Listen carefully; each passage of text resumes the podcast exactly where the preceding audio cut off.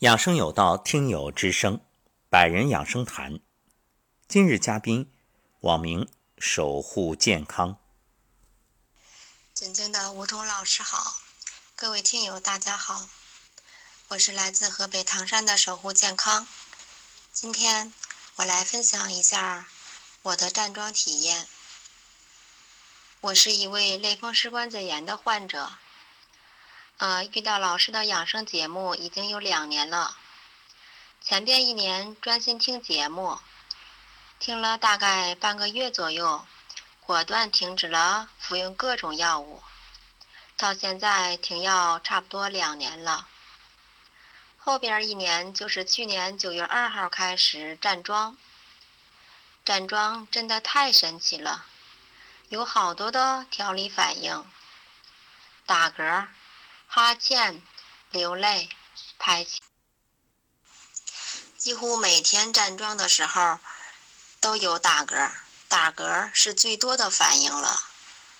有时一直到站桩结束还在打嗝。因为听明白了老师的养生节目，所以安然接受所有反应。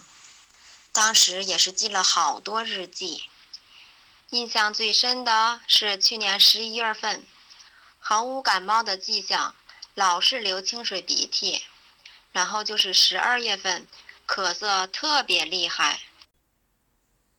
记得当时父母在我家住，老父亲老是建议我买点药，然后我耐心的跟父亲解释是站桩的调理反应，不要太在意。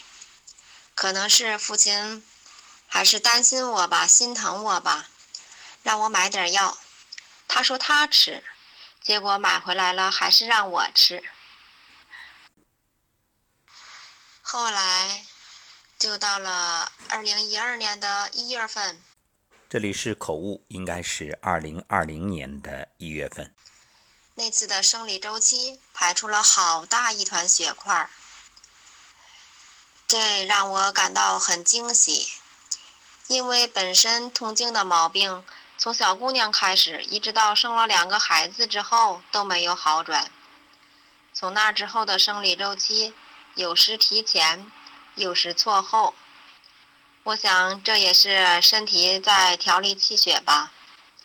因为自己知道自己的胸闷气短特别厉害，所以也欣然接受。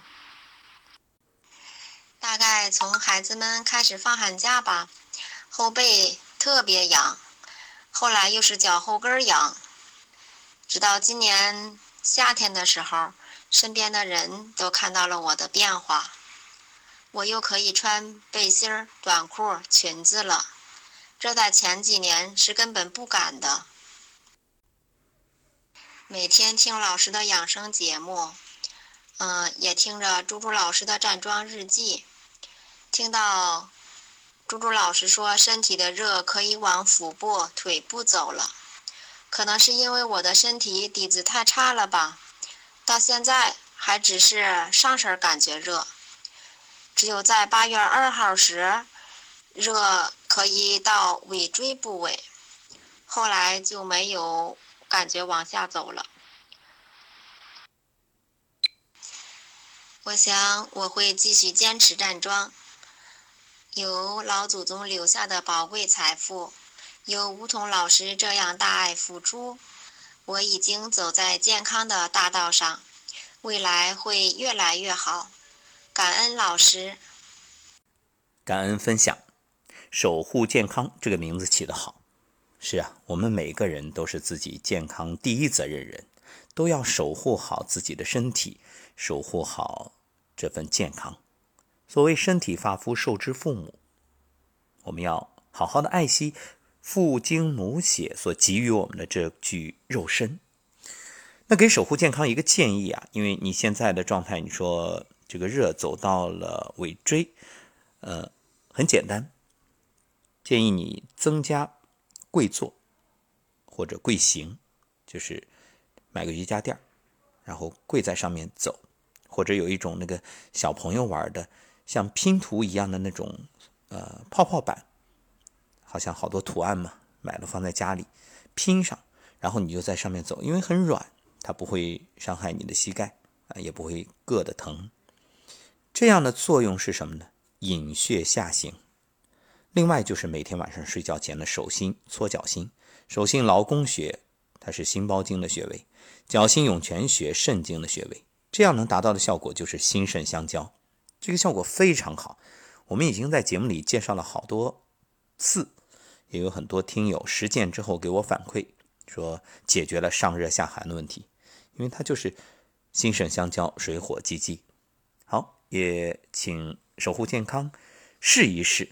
然后呢，也可以反馈你的使用之后这种进展和感受。加油，成功指日可待，身体越来越好。